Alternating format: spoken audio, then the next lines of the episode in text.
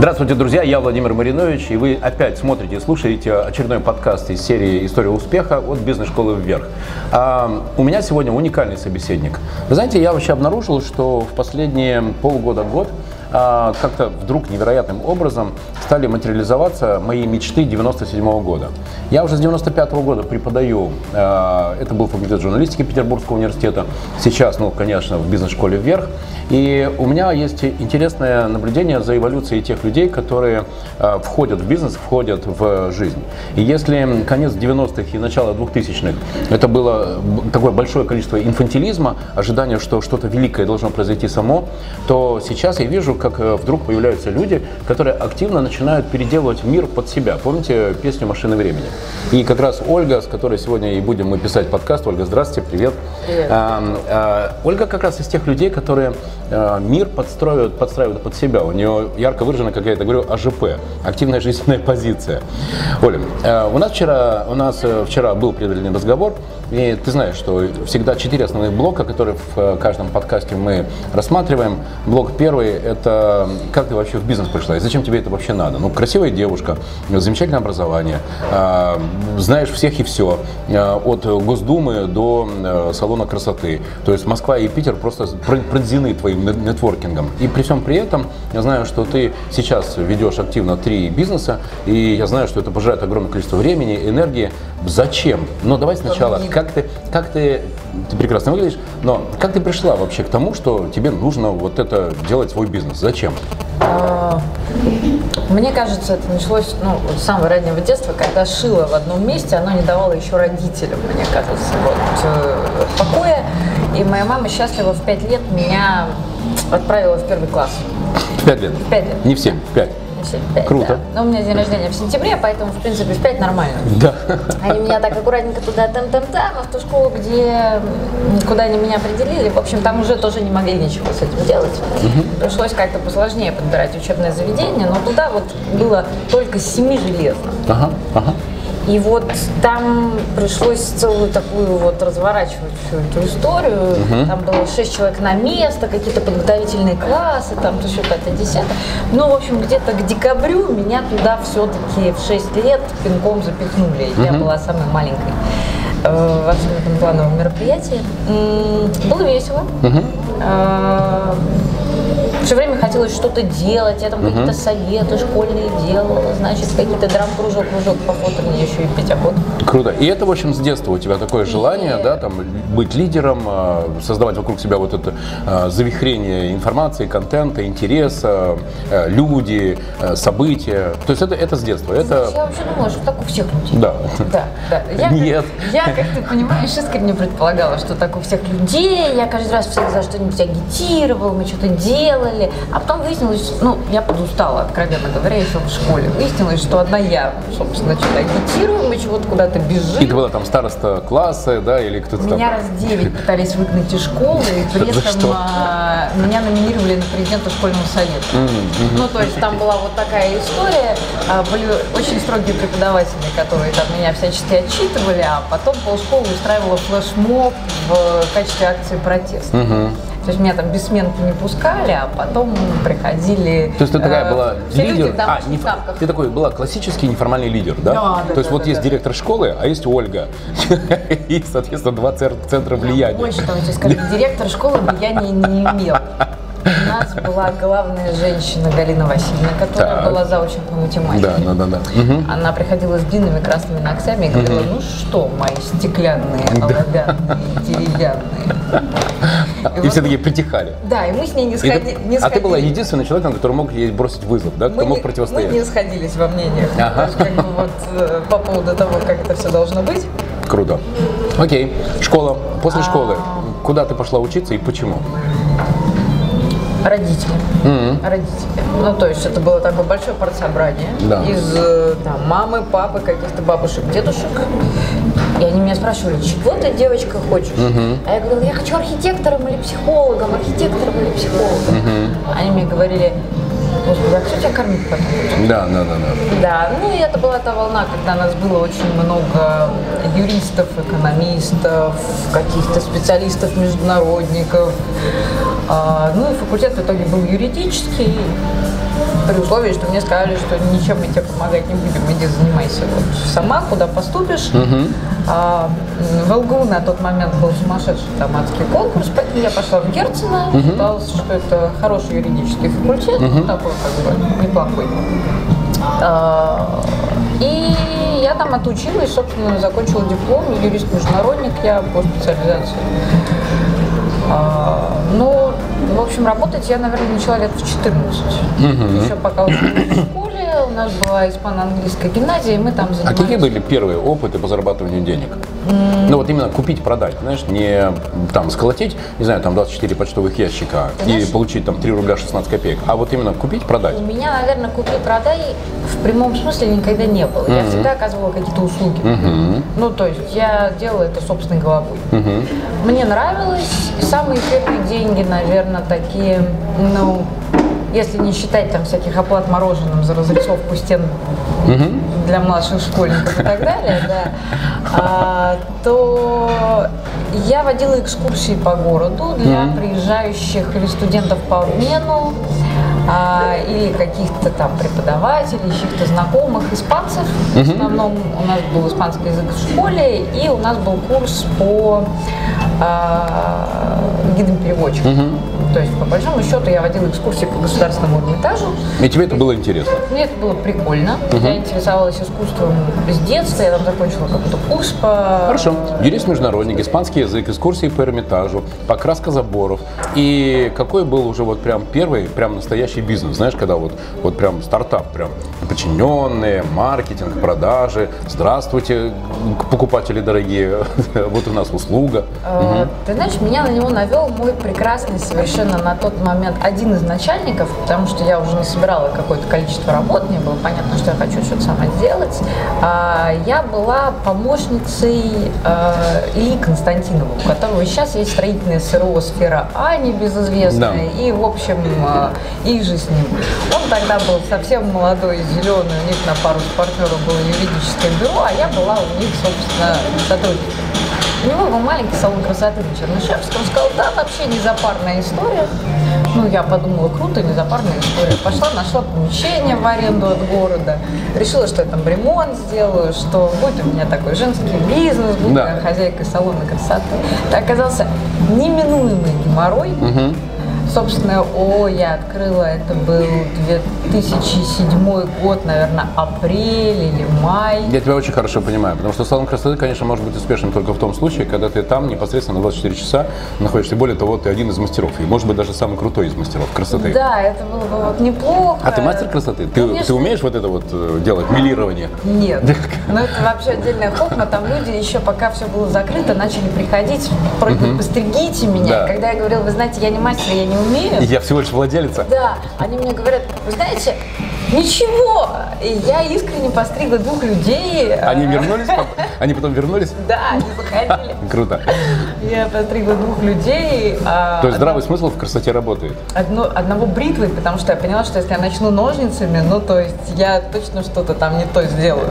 То есть вот этот вот хаос, он должен был создаваться все-таки. Ты смелый человек. Вместо создания порядка. Ну, она меня так долго убеждала, эта женщина прекрасная, что я не смогла ей отказать. О боже. Ты знаешь, примерно в это время я организовал нейл-бар. И более того, я дипломированный, дипломированный специалист по маникюру, ну потому что как организовать... Знаешь, как организовывать нейл-бар, если ты не понимаешь, как там вот это вот все, чем отличается шелак от покрытия и от наращивания. Вот. Ну, я- тогда еще про шелак-то Владенька нельзя было мечтать, там воняло так, что... Давай признаемся друг Ну, другу.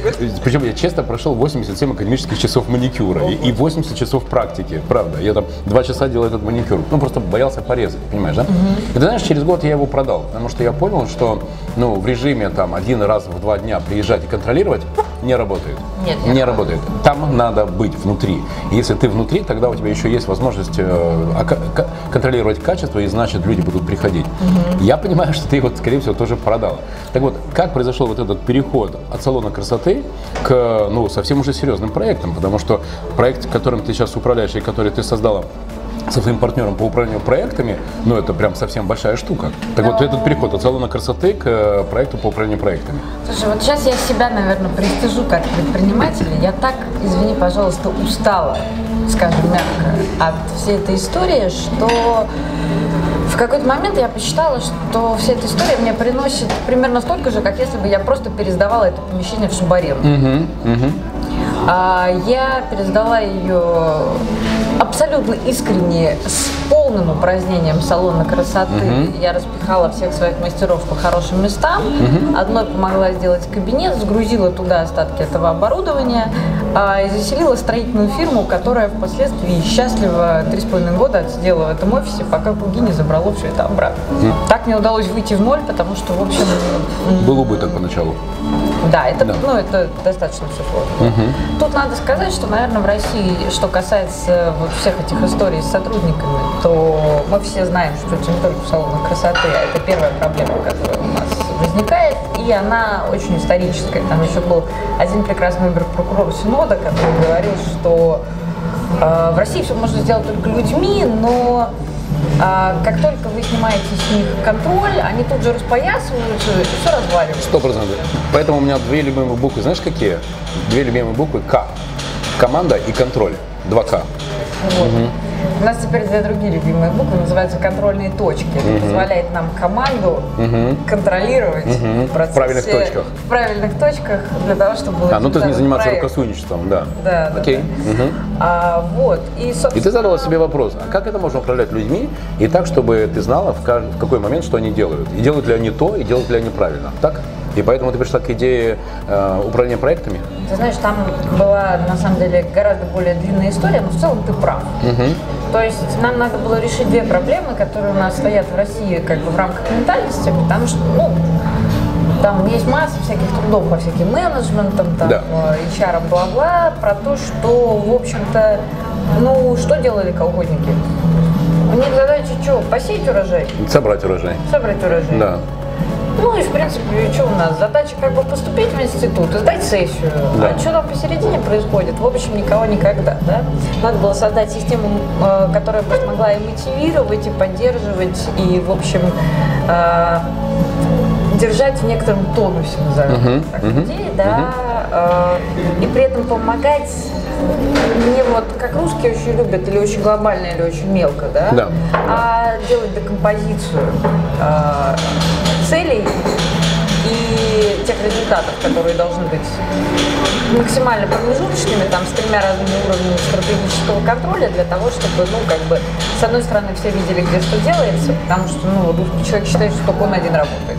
То есть этот продукт позволяет видеть и э, проект в целом, да, и каждую точку в, в отдельности, что сделано, что не сделано. И собственнику ловить, если вдруг происходит разрыв этого самого проекта. И, соответственно, Да, если это реагировать. интересно собственнику, в основном этим занимается, конечно, ну, а, или генеральный, Окей, но, там, но я точно знаю, что это, знаешь, большая боль. Как поймать, когда пошел разрыв между фактом и планом? А, потому что если ты ловишь это прямо в день разрыва, тогда это ничего. Это один звонок, э, ну, какой-то разговор там с подчиненным, и оно когда завертело.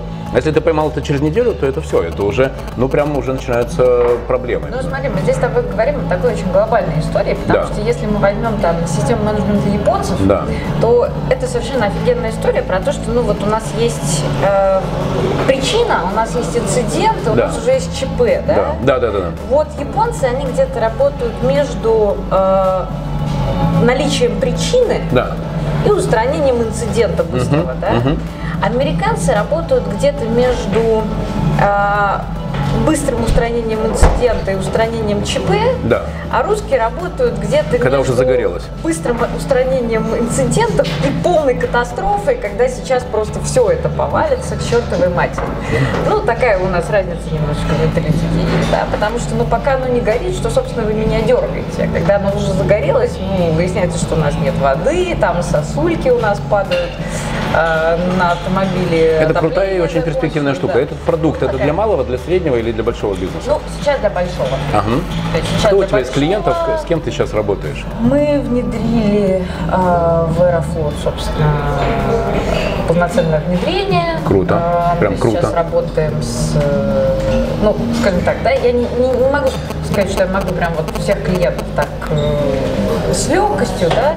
А, Ну, давай так, ты сказал Аэрофлот и все, и, это, и, и уже это хорошо. Окей, окей. Давай так, Да, в конце каждого... Есть ритейл, есть э, мобильные операторы, есть, собственно, э, компании, относящиеся к, тяжелой, к тяжелому машиностроению. То Окей. есть это... В конце каждого блока мы подводим резюме. Давай так. Итак, как ты пришла в бизнес? Ну, давай маленькую цепочку. Первое. давай. С детства была ярко выраженная АЖП, активная жизненная позиция. Да. Да? Хотелось э, бурления, движения, хотелось, э, чтобы людям было Да, весело. я бы назвала это очень просто амбиции, чувство собственной важности там и, и жизнь. Соответственно, дальше международник, э, юрист между- международник, да? А, первые опыты по зарабатыванию денег это покраска заборов замороженная, ну, в общем, и разнообразные поиски себя. Все это через салон красоты пришло к созданию собственного продукта и не одного, а именно компании по внедрению упра- управления проектами. Так? Слушай, ну, наверное, все не так, просто потому что бизнес же у меня был с пустого места. Конечно. То есть там были еще работы по Опыт. найму, Да. которые в первую очередь там у меня была первая работа, прости уж меня, пожалуйста, паспортисткой в МРЭО. Замечательно. Это просто бесценно. Ну вот бесценно. Это, во-первых, позволило мне научиться любить жизнь и учебу, когда я оттуда уволилась. Потому что, ну, вот ты себе не представляешь, когда вокруг тебя находятся, не побоюсь этого слова, а, люди за 40 без высшего образования, которые, в принципе, ну, дальше Трудно осознают, чего они хотят. Дальше никуда не собираются, я бы это назвала так. Мгм, да? да. А я студентка второго курса института, потому что, ну, собственно, 18 лет, так как я рано пошла Окей. в школу. Итак, ты познакомилась, соответственно, с, с тем, что есть реальная жизнь. Да. С одной стороны, у тебя были опыты в собственном бизнесе. Да. И компания по управлению проектами. Скажи, пожалуйста, ни один из этих бизнесов это не бизнес, связанный со станками, с, не знаю, с трубопроводами, понимаешь, да, с эскаваторами. Это бизнес с людьми и на людях, и для людей. Ну, Услуги. на самом деле нет. Нет. Более того, я тебя сильно разочарую. Я когда закрыла салон красоты, я опять пошла работать по найму. Окей. И более того, я даже продолжала это делать в тот момент, когда он у меня был. Остановись. Меня сейчас интересует уже ты, когда пришла в бизнес. Все, А, окей. люди, люди. Окей, окей. Люди. Ты и люди. А, Вот э, как ты строишь свои отношения с командой? Кто ты для них? Ты гуру великий, который, знаешь, там единственный источник и светоч истины? Или ты там член команды, который имеет право на ошибку? Кто ты?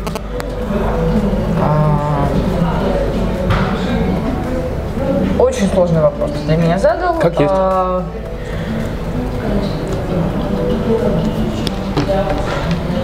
Характер у меня, мягко говоря, не нордический. А, и так получается, что люди, они изначально сами тянутся обычно. То есть они видят, что что-то происходит, есть какой-то экшен, я вижу какую-то платформу, где я могу что-то сделать. Да? А дальше я распределяю эти обязанности и изначально даю каждому возможность заниматься тем, чем он хочет заниматься. А до, наверное,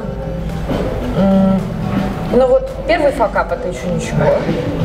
А, Мы его исправляем, смотрим, что можно, что не можно, да.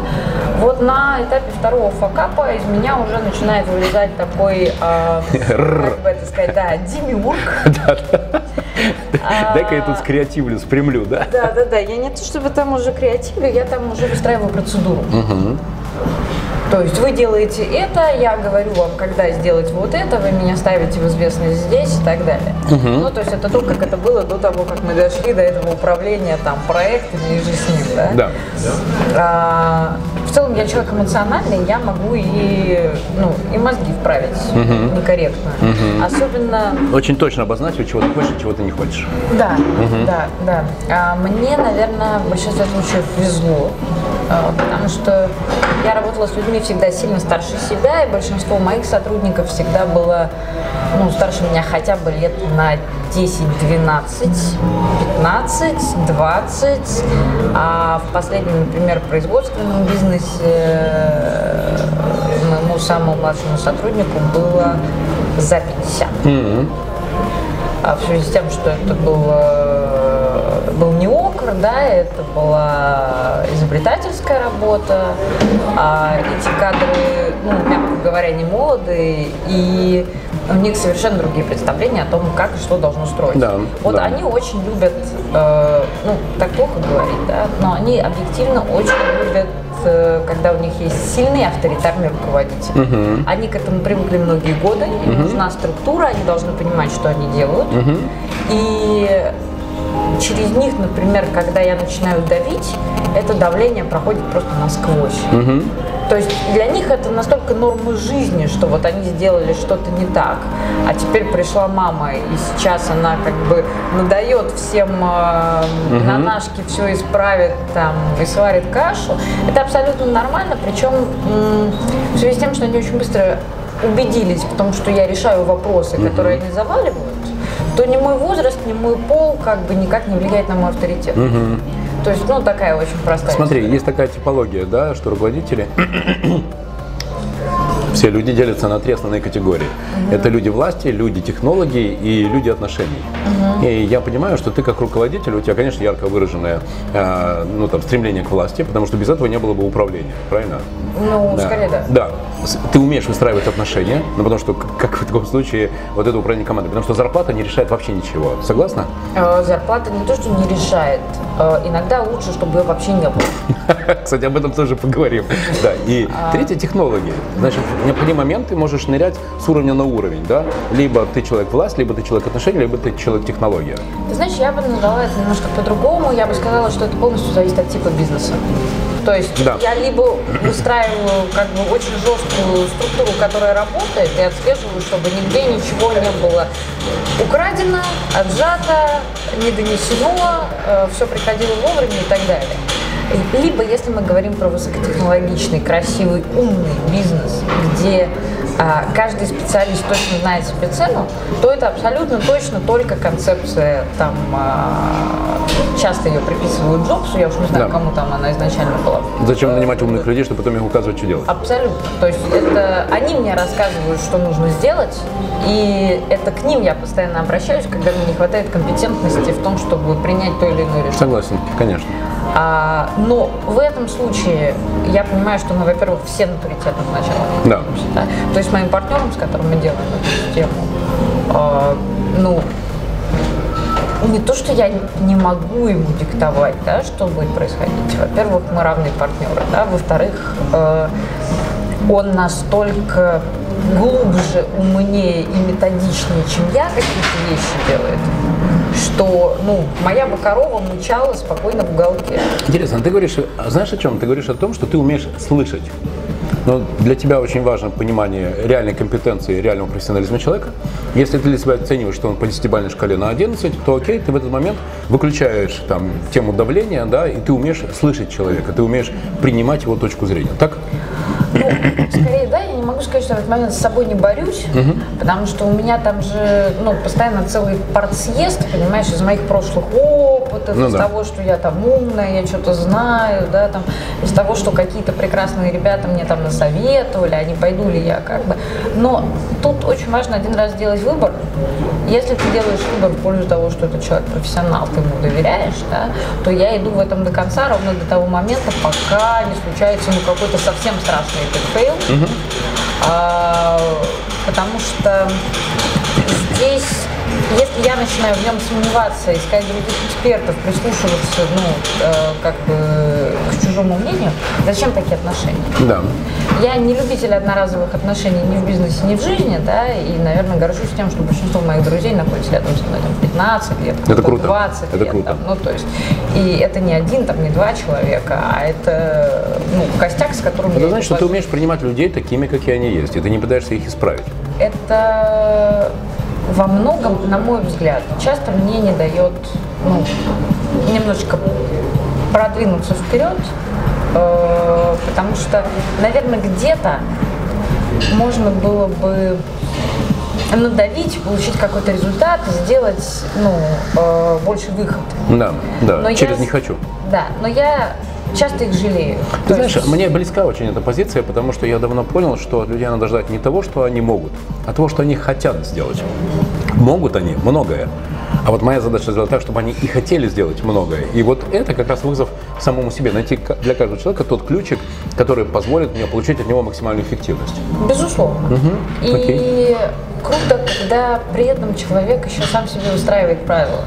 То есть вот то, к чему я сейчас пришла, да, если я собираю сотрудников, я говорю, окей, ребята, у кого какие хотелки, я ваши хотелки услышала, а теперь давайте вот вы сформируете на основании ваших хотелок и того, куда мы идем всей этой конторы замечательно, то, что я должна делать, какие у меня будут полномочия, где я должна вас контролировать и, собственно, как это должно происходить. И в целом я тебе хочу сказать, что они по отношению сами к себе гораздо более строгие судьи, чем я. Они иногда мне такие штуки подсказывают, где я их должна там, ну, постоянно подпинывать.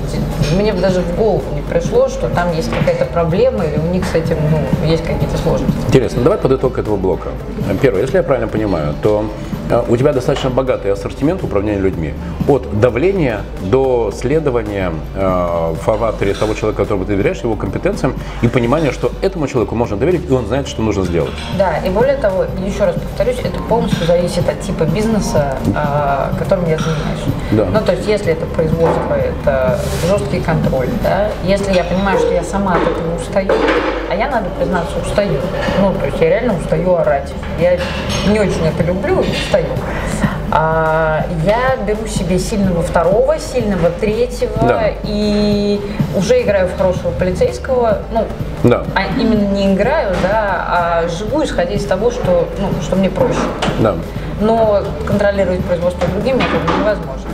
А если это высокоточный технологичный бизнес или что-то сильно умное, а еще лучше что-нибудь прикольное с методологией, там, неокрами, РНД, там, бла-бла-бла, а, то это люди, с которыми я говорю, и я от них черпаю. Хорошо. Окей. Итак, а роль в компании, точнее в команде твоя понятна. Ты и продукт. Как происходит развитие продукта? Что это такое? Это постоянные рабочие штурмы, э, мозговые штурмы, это форумы продукта, это поиск лучших практик, это прислушивание к тому, что тебе говорит рынок, это продается, это не продается. Как ты создаешь э, такую технологию, при которой э, продукт докручивается, он не становится бронзовым, он не киснет? Вот твои личные инструменты для развития продукта. Ну, например, один из моих инструментов. Каждую среду в 12 часов в любой компании, которой я руковожу, происходит форум продукта. Собираемся, думаем, как нам развить э, продукт, что нам нужно сделать для того, чтобы мы были все более и более конкурентоспособными. Как ты это делаешь? У меня, видишь, в зависимости от продукта с этим на самом деле очень просто, потому что там, ну, в случае с э, неокрами, там очень понятная боль, и, в принципе, так как продукт делается инновационно, он делается в нескольких форматах, да, а боли эти очень понятные, там они связаны с экологией, там, с загрязнением жидкими отходами, там, с твердыми, ну, то есть там не очень большой разброс. Там не приходится этим заниматься. В случае с э, программным обеспечением по управлению проектами там гораздо все проще, потому что есть живой клиент, у каждого из них свой сегмент бизнеса. И так как мы не коробка, и мы позиционируемся как система с открытым кодом, который в том числе клиент сам может дописывать, то есть у нас есть ядра и модули, исходя из ну, той истории, которая ему нужна, плюс мы ее корректируем под нужды непосредственного клиента. А, то они сами каждый раз озвучивая свои хотелки, добавляют нам ассортимент. Они говорят, мы хотим вот это вот. А мы говорим, вы знаете, вот то, как вы это хотите, может быть, давайте мы попробуем чуть-чуть по-другому методологически сделать. И здесь вот самый кайф происходит на стыке того, что у них есть проблемы, которые они озвучивают, а у нас есть методологии, видение, как наиболее оптимально Это решить круто. эту проблему. Это круто. И мы не то чтобы здесь, ну, здесь плохо сказать, что мы занимаемся консалтингом. На самом деле мы не занимаемся консалтингом, то есть если есть Не, хорошо но работающий- немного происходит заход на территорию клиента, Да, да, да, да, да, да, да. изучение, Мы там нюхаем. а- аудит его процессов текущих, да, спрямление, убрать дублирующие, ну, конечно, это очень круто. Это B2B, это классический B2B. А в B2C ты недавно мне рассказал об очень интересном проекте, который ты сейчас развиваешь. Это возможность получить э, диагностику, аудит э, мотивации человека с тем, чтобы можно было точнее, например, тем же HR понимать, с каким человеком они имеют дело, и стоит вообще его брать на работу или не стоит, и как, его, как ему управлять. Это крутая штука. Как вообще это в голову пришло, и как этот продукт состоялся? Это что, ты однажды утром в 4 часа 37 минут проснулась, и, не знаю, там, вдруг, ух ты, так вот же, или это пришло с рынка? Ну, ты знаешь, это очень хитрая история, просто в связи с тем, что я интересуюсь, занимаюсь психологией, там, религиоведением, какими-то э, практиками познания себя, там, а, и стараюсь все-таки как-то себя улучшать регулярно, да, чтобы не было противно на себя в зеркало смотреть каждый божий день. Так смотришь на себя, думаешь, вроде я ничего еще, да. Э, Все прекрасно. А, спасибо. Честно. А, там происходит в какой-то момент э, такая история, когда, и, наверное, меня она очень сильно смущала. Были люди, с, ну, с которыми я разговаривала, как в вату. Знаешь, и пугало меня это ну, нереально, потому что объем людей, которых я вижу, очень большой. Да. И это стабильные какие-то там 30%, в которые я вообще не понимаю, как пробиться. То есть я им про Фому, они мне про Ерему. Да. А, и нужно было решать этот вопрос. Угу. Как взаимодействовать с этими людьми. Мне нужно было само для себя понимать, что ну, я здесь, собственно, ни при чем. То есть э, не брать на себя эту ответственность, что со мной что-то не так, да, а просто искать, э, искать, что можно. Угу. И исходя из этого, я уже начала смотреть, понимать, что какие-то люди одним образом реагируют, какие-то другим. А, то есть больше деталей. Я открыла свои все маленькие ушки и, и глазки и начала очень внимательно смотреть, щупать, как, что, куда, да.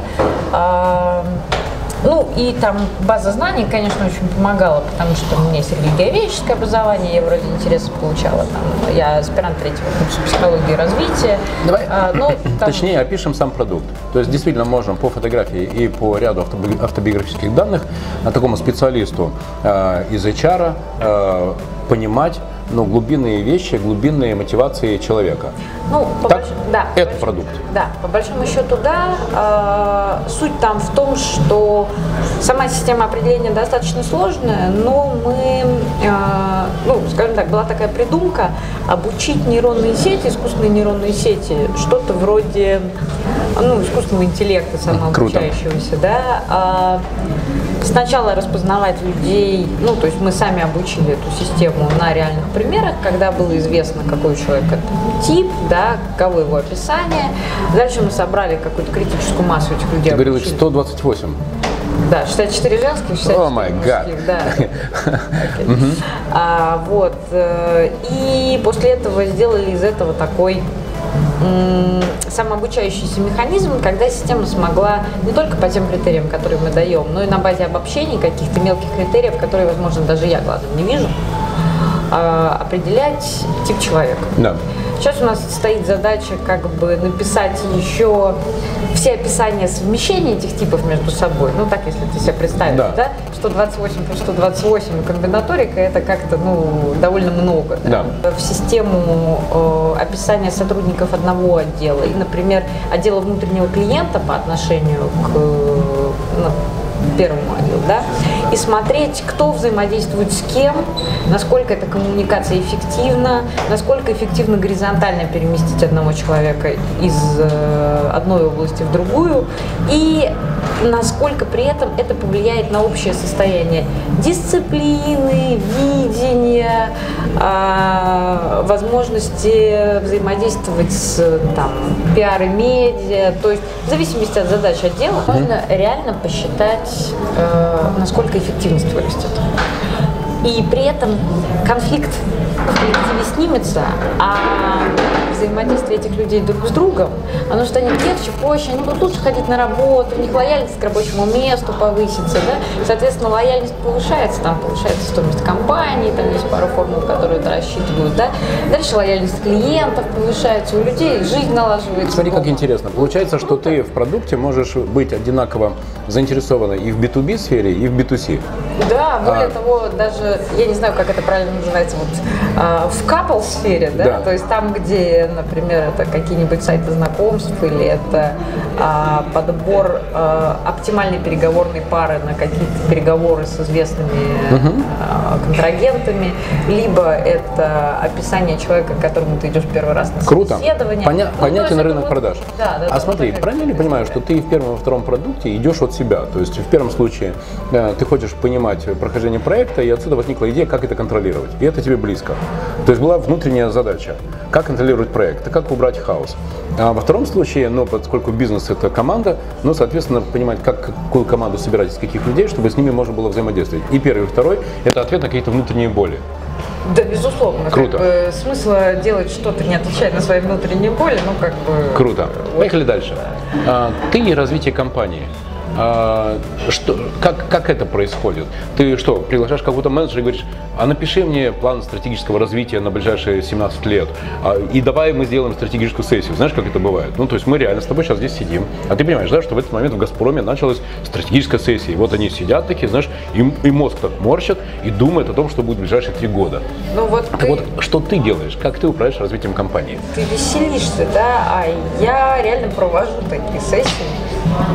А, более того, я их провожу просто в коучинговом формате, то есть мы садимся с моим партнером и делаем, например, долгосрочное планирование моей жизни, его жизни лет на пять. Потом а, мы делаем планирование того, во что мы хотим вырастить компанию, ищем точки соприкосновения. Возможно, где-то меняемся функциями, потому что кому-то что-то надоело, и кто-то что-то плохо делает или хорошо, и больше не может. А, Плюс я, конечно, ну такой глобалист. Я очень люблю вот взять какую-нибудь такую большую-большую штуку и сказать так, теперь я хочу, чтобы все были добрыми, счастливыми, у меня здесь был буддийский монастырь, я сказала. Да. Ну, то есть между я сказала и буддийский монастырь, понятно, какая разница, да. Но дальше у меня есть понимание, что вот буддийский монастырь, а, вот от этого люди должны получать удовольствие, ну, как бы вот это удовольствие можно пропустить, а, а вот это, ну, как бы для узких профессионалов тоже прикольная штука. И я, конечно, каждый раз, как мне кажется, да, пытаюсь нарастить именно а, стратегический захват, то есть э, сделать наибольшее влияние в том сегменте, которым я занимаюсь. А, не с целью даже получить какую-то, ну, как бы власть, да, а я не очень люблю жить вот в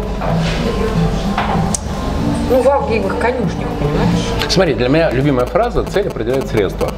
То есть ты вначале определяешь цель, ты хочешь точно знать, к чему мы должны прийти, и после этого происходит декомпозиция на ресурсы. Что нам Да. нужно с точки зрения команды, что нам... То есть такой себе нормальный классический процесс планирования. Знаешь, у меня есть любимая фраза. План ничто, планирование все. Не-не, это, конечно, утрированное, но, но тем не менее. Абсолютно прав. Как, как ты делаешь так, что твои сотрудники, члены твоей команды, ну, в хорошем смысле, присваивают, покупают твои цели и покупают твои ресурсы э, для выполнения твоих задач? Ничего, кроме личного авторитета и соединенности с моими ценностями не работает. Круто. Ну, это то круто. есть, это э, круто. Это, это крутая фраза. Потому что если они не разделяют мои ценности, то непонятно, ну, что мы тут все вместе делаем. Да. А если они, как это сказать, э, хотят куда-то ответвиться, да, Да. в какой-то сегмент. Ну просто если этот сегмент существует, я его просто делегирую, и пускай человек занимается, если ему очень прикольно. Ну, там, если от этого не умирают котики в Камбодже, понимаешь? Да-да-да. То есть, То э, почему бы и не попробовать? Почему бы не, ну, это прекрасная история. А если, ну, то есть есть еще, грубо говоря, там э, вторые варианты.